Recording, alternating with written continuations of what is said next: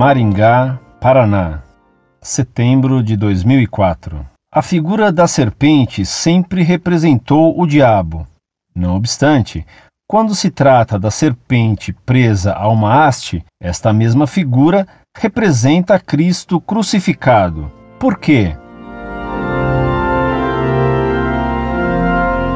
Muito prezado, salve Maria. Em primeiro lugar, devo dizer-lhe que um símbolo normalmente é ambíguo. O fogo pode representar o amor de Deus, como também o inferno. O leão representa Cristo, o leão de Judá, e representa o demônio, pois São Pedro diz que o diabo ruge entre nós procurando a quem devorar. A pomba é o símbolo da mansidão, pois que Jesus nos recomendou ser mansos como as pombas. Mateus, capítulo 10, versículo 16.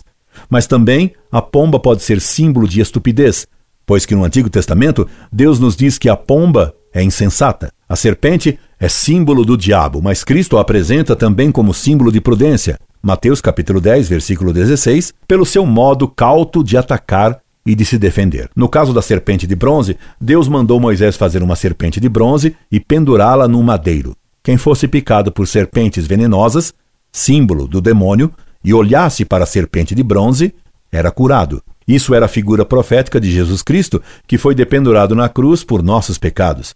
Mas quem olha para Jesus crucificado, arrependido de seus pecados, pode alcançar o perdão. Por isso, a serpente de bronze é símbolo de Jesus crucificado. E São João profetiza sobre os judeus, dizendo: E eles levantarão os olhos para aquele que eles transfixaram. João, capítulo 19, versículo 37, prevendo a conversão futura dos judeus.